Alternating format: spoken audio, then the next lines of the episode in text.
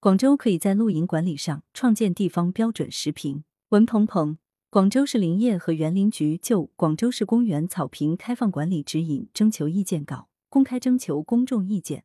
这对最近十分火爆的露营热是一种规范，就相关管理标准而言，也是一种探索。首先，广州的地方管理指引要与国家有关法律法规和标准规范衔接。目前，相关上位法有《城市规划法》《城市绿化条例》《休闲露营地建设与服务规范》《生态露营地建设与管理规范》等。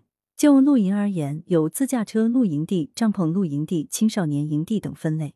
广州的指引主要针对公园草坪，并有观赏类和游憩类的划分。对于观赏类是禁止进入，对于游憩类则是有限制进入。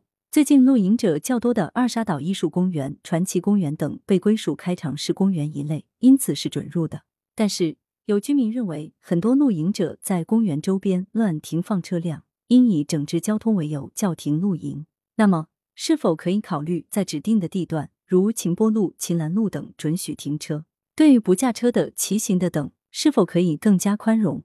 其次，露营热既有国外生活方式的影响。也与疫情之下只能就近休闲有关。作为一种休闲方式，房车露营、帐篷露营在西方国家很流行。我国的很多管理准则也都参考了国际上的做法。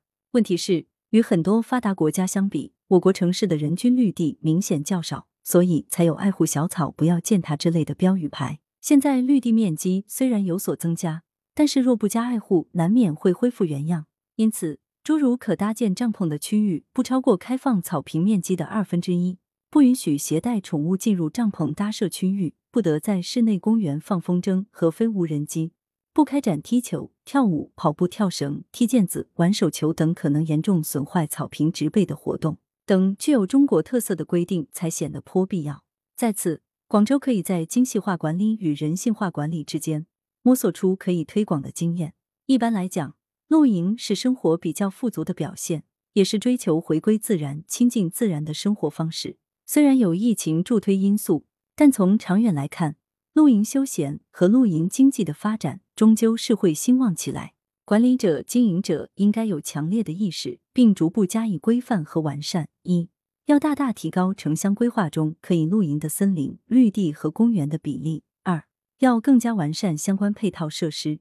如净水、厕所、垃圾处理、停车、宠物空间等等。三要对不同类型的露营及露营地进行细化分类管理。